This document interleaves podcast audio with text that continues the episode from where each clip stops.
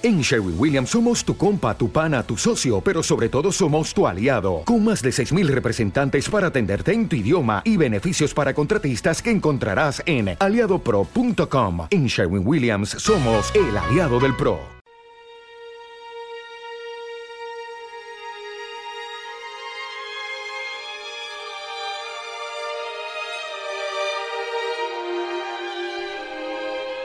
Fan Fan Podcast.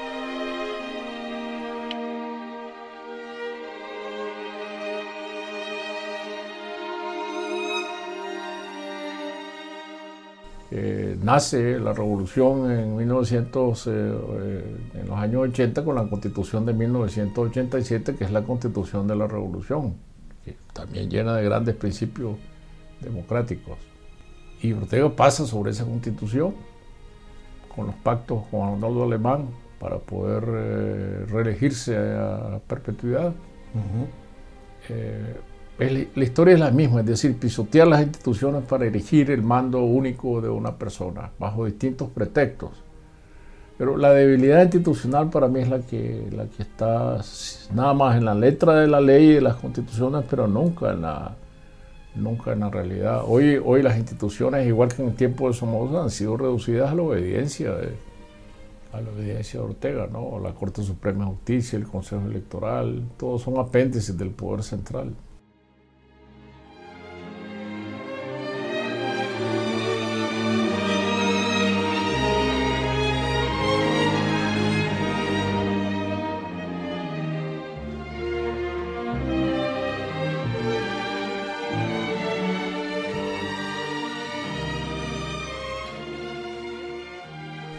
Bien, Sergio Ramírez, nacido en Nicaragua, escritor. Eh, nacido en Nicaragua y privado de nacionalidad. ¿Le pueden robar a uno una patria? Bueno, eso no es posible, ¿no? Yo creo que la nacionalidad o la nación a que uno pertenece es un derecho de nacimiento, de sentimiento, eh, y eso no, no, es posible que ningún dictador lo pueda despojar a uno de esa cualidad esencial que incluso la, esto de la despatriación, como me gusta a mí decir, está proscrito en las leyes internacionales, por, lo absurdo de, que, de, la pena. Que, se trata de imponer sobre una persona despojándola de su esencia, de su verdadero, de su verdadero ser. De manera que en términos de, legalidad yo no le doy ninguna, ninguna eh, ningún valor, porque es ilegal, es una medida ilegal. Y en términos eh, de lo que yo soy, pues tampoco, ¿no? ¿Cómo, ¿Cómo, debemos leer estos eh, sucesos de las últimas semanas, estos movimientos de, Daniel Ortega? Eh, la expatriación de los 222, la privación de nacionalidad para tantas personas, son gestos de son gestos de un tirano, más que de un dictador, entiendo. No sé si son gestos de fortaleza o de debilidad. a mí me parece que de, debilidad dentro de la debilidad general que implica perseguir un proyecto imposible. Porque esto de la desnacionalización de, de tantas personas, es decir, 300 y pico de personas que han sido privadas de la nacionalidad, eh, que es toda la oposición visible, que, de las cabezas visibles de la oposición que Ortega tiene, de los críticos visibles que tiene, tanto defensores de derechos humanos, dirigentes políticos, escritores, artistas, periodistas. Es decir, como borrar de un plumazo que tiene una, una oposición representativa dentro y fuera de Nicaragua, sacarla del país, quitarle la nacionalidad pues e, esto hay que inscribirlo dentro de otras eh, medidas que ha venido tomando, como es perseguir a la Iglesia Católica, encarcelar obispos, sacerdotes, eh, por otro lado, descabezar a la empresa privada, suprimir las, eh, las organizaciones jurídicas que representan a la empresa privada, cerrar todos los medios de comunicación en el país, eh, abolir los partidos políticos que están prácticamente prohibidos en Nicaragua. Eh, esto lo que muestra es el camino hacia un Estado totalitario al estilo de los años 60. Es decir, como si, como si, si, Ortega nunca hubiera salido de los años 60 y, quisiera copiar el modelo cubano que no funcionó entonces y menos ahora, ¿no? Es decir, si yo creo que Cuba lo que menos aspiraría ahora sería regresar a los años 60. Eh, entonces, esta, este retroceso mental es una debilidad que porque eh, en sí misma porque no puede sostenerse. Y además porque medidas represivas como esta, como esta solo, solo demuestran que, que habiendo perdido todos los consensos posibles, eh, eh, piensan más bien terminar de liquidarlos y establecer un estado policíaco sin más regla que la persecución. ¿no? Em, tu obra analiza mucho el, poder y, me gustaría detenerme en cómo es posible que, alguien en, pleno siglo XXI pueda ejercer un, poder de esa manera que, describes. ¿no? Es anacrónico. Un poder tan tirano. Es muy anacrónico, porque no es una dictadura como eh, verdaderamente, sino una tiranía, porque las dictaduras al fin y al cabo se rigen por, por decretos, por leyes, por reglas eh, muy exactas que se cumplen eh, dentro del Estado dictatorial, pero esta es una tiranía que está sujeta al capricho, a la improvisación. Se dictan las leyes una vez que se toman las medidas para justificar las medidas arbitrarias que se, que se tomaron. Esta medida de la desnacionalización eh, se impone a los, a los, prisioneros políticos una vez que les han extendido un pasaporte para sacarlos del país, luego se, decreta, se los decreta apátridas eh, olvidando que las leyes nunca tienen efecto retroactivo, ¿no? aunque estas leyes fueran justas, pero que no lo son. ¿no?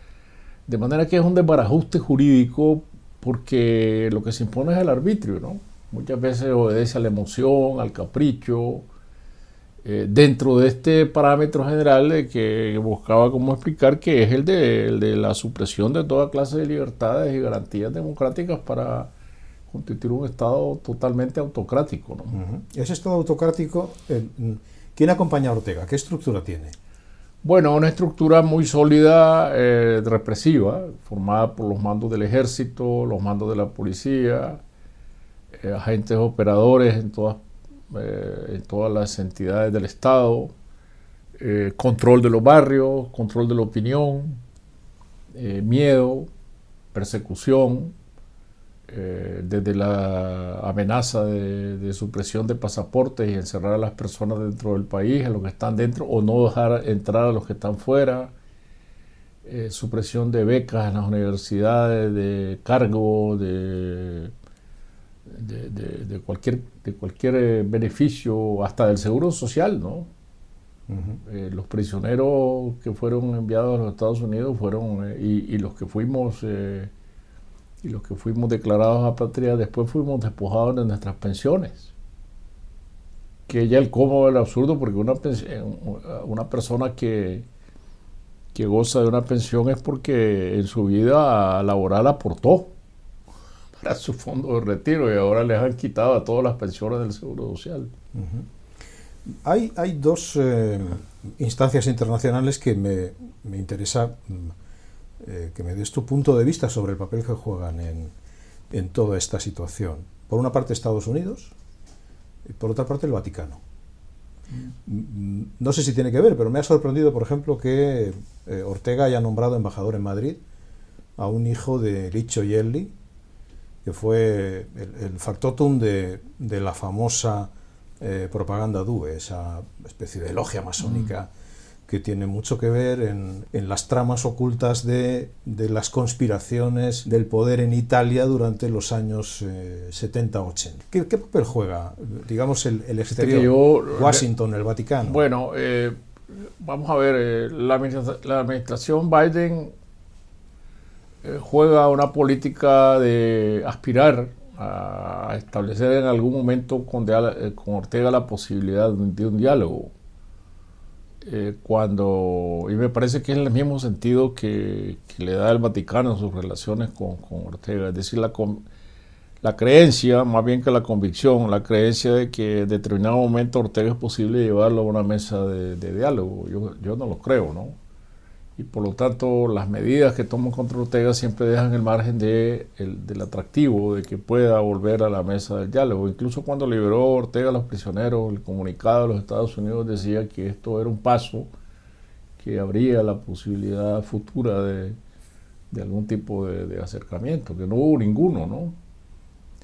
Eh, y, luego el Vaticano ha guardado silencio, se ha expresado tímidamente, incluso cuando tiene en la cárcel condenado a 24 años de prisión a un obispo cabeza de una diócesis muy importante del país, que tenía incluso encargada la administración de otra diócesis muy importante. Hay 17 eh, eh, curas exiliados, algunos fueron eh, excarcelados, otros siguen presos en Nicaragua. Las procesiones religiosas están prohibidas, el culto está interrumpido en muchos, muchos lugares porque las, las parroquias han quedado desiertas. Eh, de manera que el Vaticano sigue tratando con guantes de seda esta situación.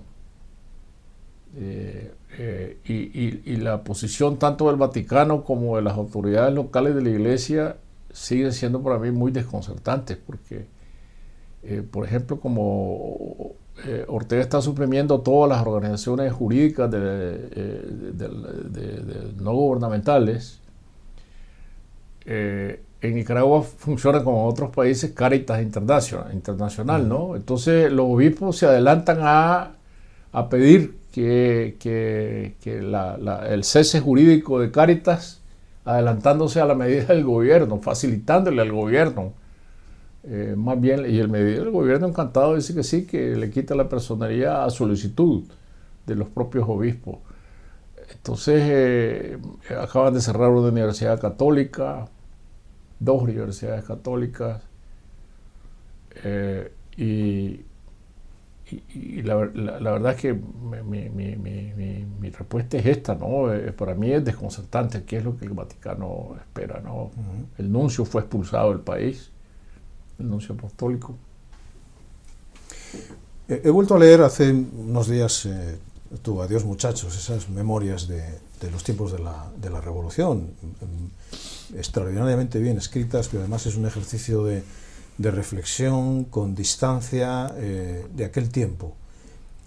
Hay en el libro un temor permanente de que Nicaragua vuelva a caer en un caudillismo familiar, que es en el que estamos hoy, ¿no? Mm.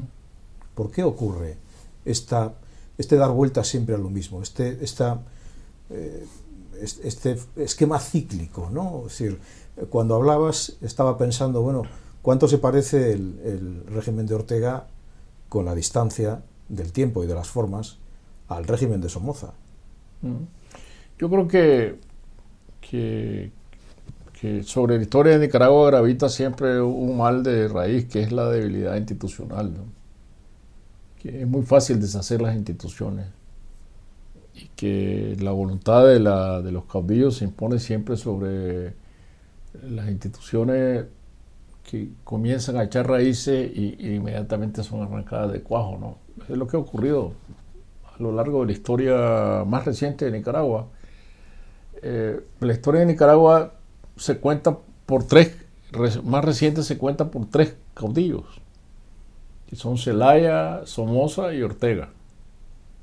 Celaya llegó al poder eh, tras el triunfo de las armas liberales en 1893 se proclamó la constitución libérrima, que es la más libre que se ha aprobado nunca en Nicaragua, libertades democráticas, instituciones civiles. Y a la semana de su vigencia, eh, Zelaya la mandó a suspender por emergencia nacional. Eh, una de las cosas que la constitución del 93 prohibía era la, reelección. Y Zelaya se siguió religiendo hasta que fue derrocado en 1909.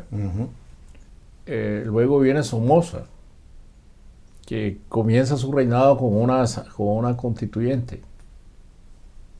Siempre las constituciones están de por medio como falsedad institucional, ¿no? Entonces, eh, Somoza manda aprobar la constitución de 1939 y, en los transitorios de la Constitución a Somoza le dan el poder por 10 años. En 1939, no, del 39, no, del 39 al 47, sí, por, por, por, 8 o 9 años. Eh, entonces, eh, y, Ortega lo mismo, ¿no? Eh, nace la revolución en 1900, en los años 80 con la constitución de 1987, que es la constitución de la revolución, que también llena de grandes principios democráticos. Y, y, Ortega pasa sobre esa constitución con los pactos con Arnoldo Alemán para poder eh, reelegirse a perpetuidad.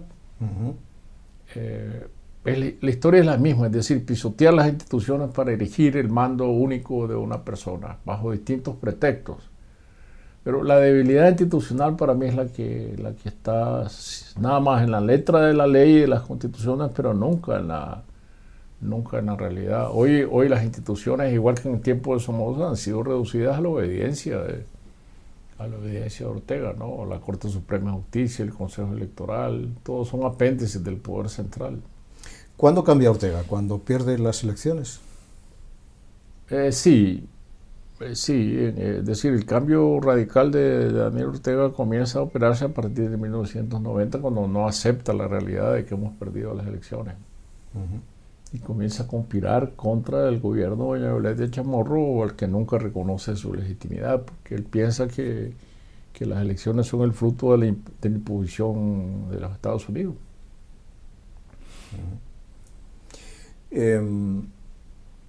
Yo visité tu país en el 95.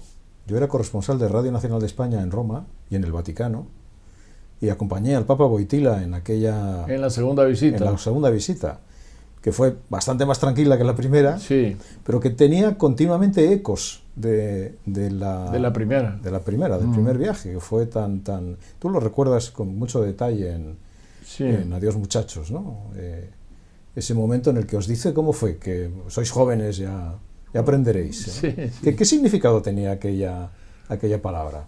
Bueno, yo creo que el Papa tenía en ese tiempo un espíritu bastante didáctico, ¿no? De que él estaba enseñando al mundo cómo se iba a reordenar.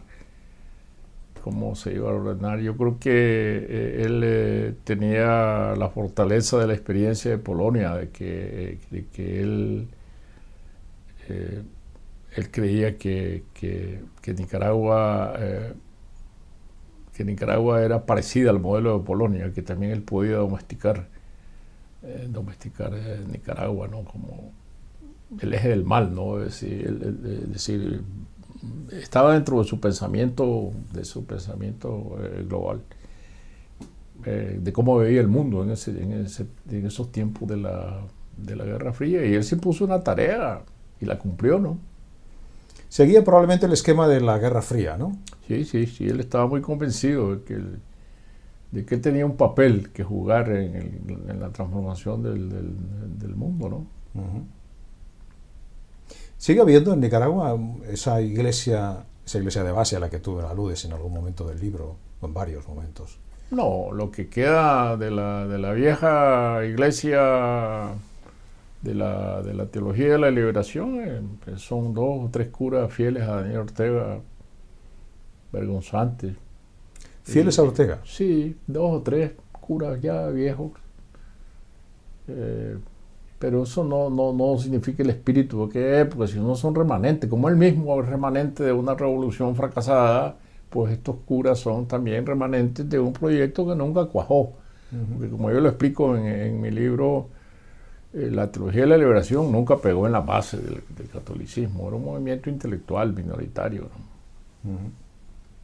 La base del catolicismo siguieron fieles a Roma. Este es tu segundo exilio. Eh, ¿qué, se diferencia con el primero? Bueno, la edad, ¿no? es un elemento esencial. Yo en, el primer exilio tenía muchas ganas de, volver a Nicaragua, volví a luchar contra Somoza. Tuve, volví a la clandestinidad, me enfrenté eh, en las conspiraciones para derrocar a Somoza y, Y ese espíritu, pues yo no, no, lo tengo hoy en día para luchar contra Ortega, ¿no? Yo tengo un papel crítico como escritor, como intelectual, pero no como activista político. Eh, hay también en Adiós Muchachos esta dualidad del, escritor metido en, tareas y en, y en, afanes y en faenas políticas. ¿no? Yo no sé si, eh, si, te arrepientes de haberte dedicado a la política hubieras preferido seguir siendo escritor. Eh, ¿cómo, ¿cómo, has vivido esa, esa lo que pasa es que cualquier reflexión hacia el pasado es un... los if, no, no son... Ejercicios teóricos. No, resuelven nada, ¿no? Es decir, la vida está compuesta, la vida es una trenza de, acontecimientos a los cuales uno no puede renunciar en, determinado momento, ¿no? Y, el péndulo de mi vida ha ido desde que yo me fui en el 73 a Berlín y eh, buscando ser escritor, Pasé dos años escribiendo, eh, feliz de mi oficio, renuncié a todo lo que hacía en Costa Rica como burócrata, eh, pero en el 75 yo decidí que era la hora de, para mí de entrar en la lucha para derrocar a Somoza. Dejé de escribir, renuncié a la escritura, Después volví a la escritura desde estando en el gobierno porque pensé que no debería renunciar a la escritura, que si dejaba de escribir iba a dejar de ser escritor para siempre. Después cuando la derrota electoral del 90 me sentí liberado, dije vuelvo otra vez a la escritura, no fue posible, quedé enredado en, en la política, en la disidencia con el sandinismo, movimiento de renovación, hasta que en el 96 salí definitivamente de la política y y nunca volví. Eh, nunca volví a, ese tipo de política orgánica activa, ¿no? Eh, y, hasta hoy, pues yo tengo que estar dedicado principalmente a la escritura desde el año 96, que ya bastante tiempo, ¿no? Entonces, por fin quiere decir encontré mi camino, ¿no? A pesar de todas las vicisitudes que la política siempre me provoca, porque ser ajeno a la política es imposible. Yo no puedo decir soy escritor y ya no me ocupo nada más de lo que pasa y viviría feliz en Nicaragua, pero ¿de qué escribiría? ¿no? La izquierda en América, ¿no? Me da la sensación de que hay dos, dos tipos de izquierda. No es la misma la izquierda de, de Perú o de Colombia o de Argentina, Chile incluso, que la de, que la de Venezuela, Cuba o Nicaragua. No sé si ese esquema... Sí, hay una diferencia muy grande. Yo, yo creo que ahora... Eh, una, una, imagen muy, muy, certera de, esta diferencia que hay que establecer está en la celebración del aniversario de la muerte de Chávez, ¿no? Es decir, quienes concurren allí a celebrar el aniversario de la muerte de Chávez es la izquierda, la izquierda no democrática, digamos, la izquierda que prescinde de, la alternancia en el poder eh, y, de la democracia eh, como todos lo entendemos, ¿no?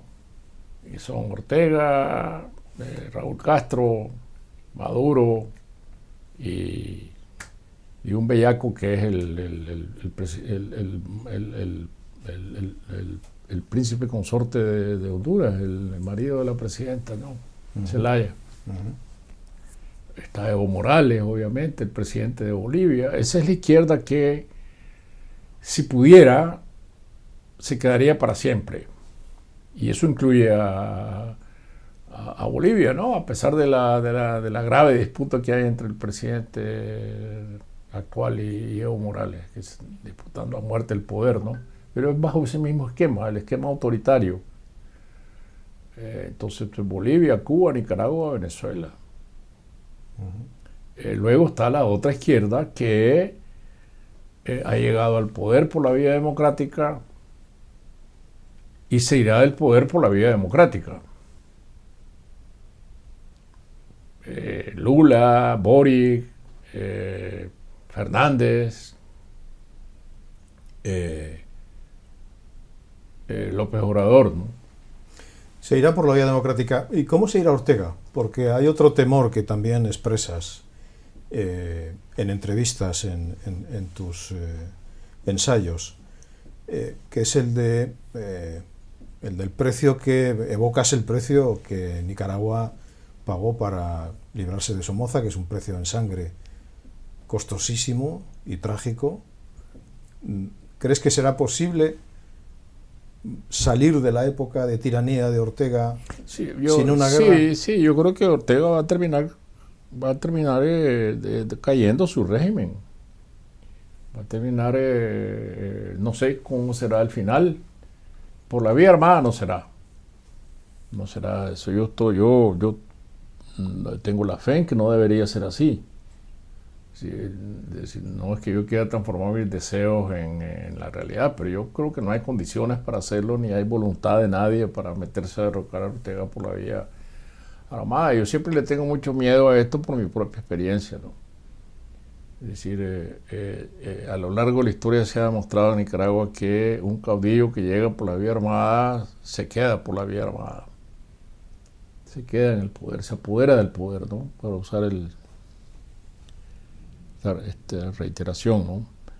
Eh, de manera que alguna salida debe haber para una sustitución del régimen, para una transición democrática hacia un Estado más estable donde las instituciones juegan un papel más importante que el que han jugado hasta ahora. No, no, no, creo en los remedios radicales yo que de instituciones inexistentes vamos a pasar a instituciones muy fuertes, ¿no? Tiene que haber un, un tránsito, no sé cuánto va a durar, pero tiene que ser hacia la institucionalidad o debería ser hacia la, hacia la institucionalidad. Eh, los dictadores que mueren tranquilos en su cama y se mueren de viejo y, pueden imponer eh, la sucesión, eh, no son estas las circunstancias de Nicaragua. Porque tenemos el caso de Juan Vicente Gómez en Venezuela. Gómez fue un tirano que gobernó toda su vida, ya muy viejo, murió y quedaron sucediéndose una serie de generales hasta que vino en 1944 el movimiento democrático eh, que dio al traste con, pues que comenzó a, crear cambios en, en, Venezuela. Pero no hay, que, no hay que olvidar que alrededor de la historia de Venezuela siempre ha gravitado el petróleo. Y que Gómez era fuerte por el petróleo. Gómez se, enraizó en el poder porque tenía la riqueza petrolera que, se, creció durante su largo, mandato. ¿no? Eh, y eso ha, sido, ha seguido determinando la historia de Venezuela. ¿no? Venezuela es importante geopolíticamente por el petróleo y por el oro, por las tierras raras, por el uranio, por todos los materiales estratégicos, minerales estratégicos. Nicaragua no, Nicaragua es una economía muy marginal. Nicaragua no tiene importancia geopolítica y por eso no aparece tanto en los periódicos más que en estos momentos de algunas sacudidas porque no tiene importancia ni para los Estados Unidos ni para la Unión Europea, es la verdad, ¿no? Tiene una importancia de tercer orden, es decir, si tú haces una lista de 10 prioridades para la Unión Europea, Nicaragua no estará hasta en las primeras 10, ¿no? Ucrania, eh, el Mediterráneo, las inmigraciones, Ucrania, las, eh, las, eh, las, las, inmigraciones al Mediterráneo, las fuentes propias de, petróleo frente al petróleo ruso, esos son los problemas de la Unión Europea. meter en cintura a, a, a, los gobiernos reacios a la democracia como el de Hungría, el problema de Turquía, que, de lo, que pertenece a la OTAN pero no a la Unión Europea, esos son los problemas de la Unión Europea. Nicaragua habrá de, repente una declaración del Parlamento o algunas sanciones contra funcionarios de Ortega, pero de ahí a mayo no aspiro que se pueda pasar, ¿no? Eh, no está dentro de las realidades. Lo mismo con Estados Unidos. Si tú enlistas las primeras 10 prioridades de Estados Unidos, Nicaragua no, no estará allí. Cierto, importó mucho Nicaragua a mi generación. Eh, la Nicaragua del 75 al 79 y los años posteriores, eh, porque veíamos la salida de la dictadura de Somoza eh, y un aire nuevo, muy diferente a la transición que habíamos vivido en España, es decir, eh, en Nicaragua, la actualidad de Nicaragua se seguía de una manera muy cercana en España. ahora creo que no es así. No, no, no lo es. Ni siquiera cuando en el 18 eh, la población, la juventud sobre todo, se levantó contra, contra Ortega. No ha habido una atención como la que hubo en aquellos años. Sí, sí, por eso mismas, mismas razones que yo, yo te decía, es decir, eh, el mundo cambió, es decir, el mundo de los años 80 es muy distinto, muy diferente. Eh, además, en Nicaragua nosotros defendíamos eh, una tercera vía, que eso era más atractivo, ¿no? Una vía de economía mixta, no alineamiento, pluralismo político. Es decir, y, aunque no se decía explícitamente, era a diferencia del modelo cubano, cual ya había causado, ya causado bastante cansancio, ¿no? A pesar de la figura carismática de Fidel Castro, que nunca dejó de ser relevante en Europa. Eh, Nicaragua representaba otro espacio alternativo, ¿no? Y hoy en día, pues, eh, Claro, todo el mundo desprecia a Ortega, ¿no? Nada, todo el mundo te habla mal de Ortega en las cancillerías, en los eh, partidos políticos. Son muy pocos los que se atreven a defender a Ortega desde la izquierda tradicional. Cada vez menos, diría yo. Pero, pero no, no, es un, no es un tema. No está en la agenda. No, no está en la agenda. ¿Tiene fortuna Ortega? ¿Dónde guarda el dinero? No, yo realmente no lo sé, pero eh, pues, sabes que ahora hay entramados de estos en el mundo que Andorra, no sé, pues, no, no, no, no mencionemos Andorra porque no estoy acusando a nadie, pero bueno, los casos típicos, ¿no? De, los grandes paraísos fiscales, de los paraísos donde se ocultan fortunas, hay miles en el mundo, ¿no? Citas en Adiós Muchachos como la, la, la gran quiebra de, del sandinismo es una quiebra ética. Es el momento de la piñata, cuando se pierde el poder y, bueno, eh, se enfrenta, el, movimiento se enfrenta a una situación de, pobreza, de tener que dejar las casas, de tener que dejar las propiedades, y se despierta una pulsión eh, eh, por, poseer. Realmente ahí es cuando se rompe ese esa bandera ética que había enarbolado. Sí, en la, orfandad del poder, ¿no? Porque mientras estuvimos en el poder eso no era asunto de debate, ¿no? No, tenía por qué serlo. Todos éramos eh, empleados del Estado y el Estado nos mantenía, ¿no? No teníamos por qué aspirar a riquezas personales. Tal vez algunos tenían fortuna como Borges o como Humberto Ortega, no lo sé, ¿no? Pero, pero los demás, pues el Estado nos tenía garantizado todos, ¿no? Todos. Eh, y, el problema se presenta hasta que ya no tienes el poder en la mano, ¿qué va a pasar, no? con, con, cada quien, ¿no? Y con el propio partido, que es, es, el gran pretexto. Este partido queda en cero, no tiene ningún recurso y por lo tanto para poder competir en el futuro políticamente tiene que tener recursos. Y este fue el, el gran y grave pretexto. ¿no? ¿Cuántos pasaportes te han ofrecido desde que... Ah, bueno, yo tengo mi pasaporte español desde hace tiempo, desde que gané el premio Cervantes. Y ahora eh, el pasaporte colombiano y el pasaporte ecuatoriano. son, son, ofertas personales, ¿no? Sí.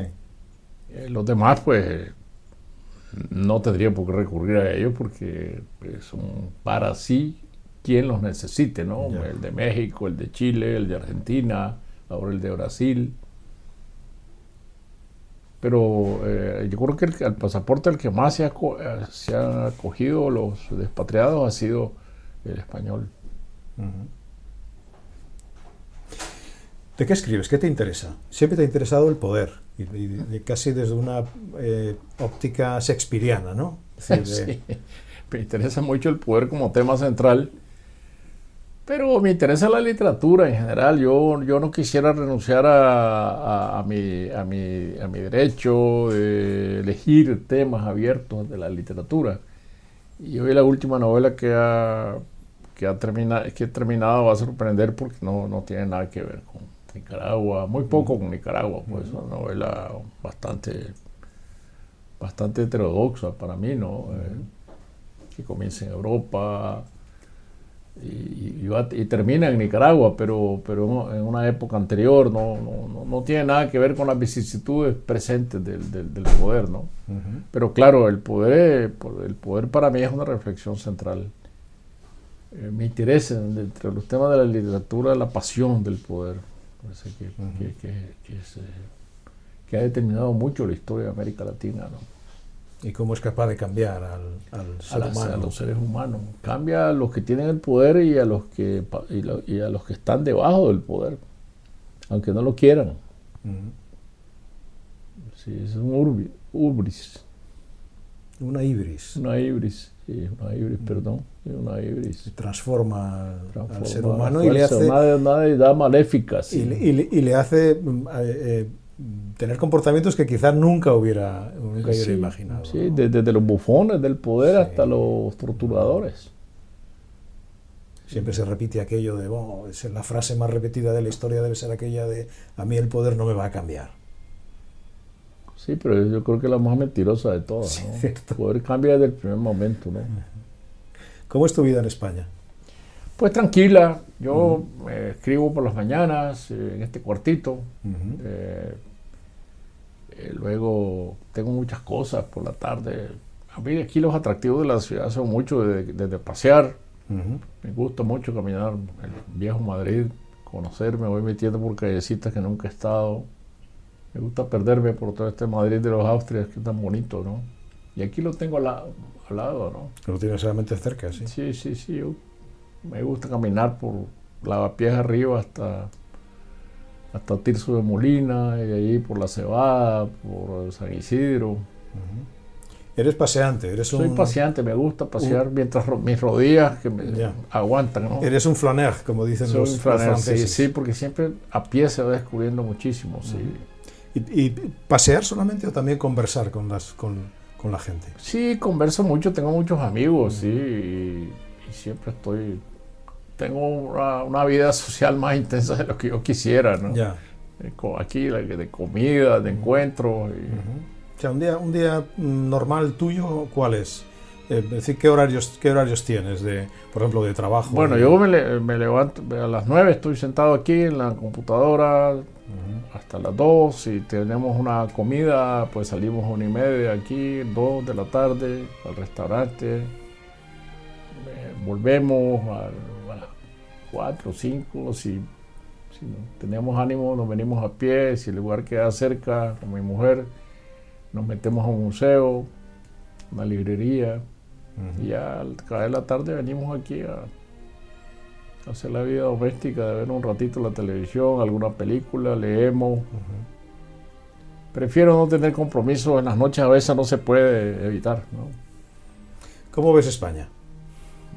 Bueno, es, un, es, una democracia, ¿no? Yo vivo, es decir, en una democracia y, y, le saco el gusto a eso, ¿no? Es decir, eh, un país muy polarizado, obviamente, como todo el mundo, pero cuando la polarización se resuelve en las urnas electorales, todo va bien, ¿no?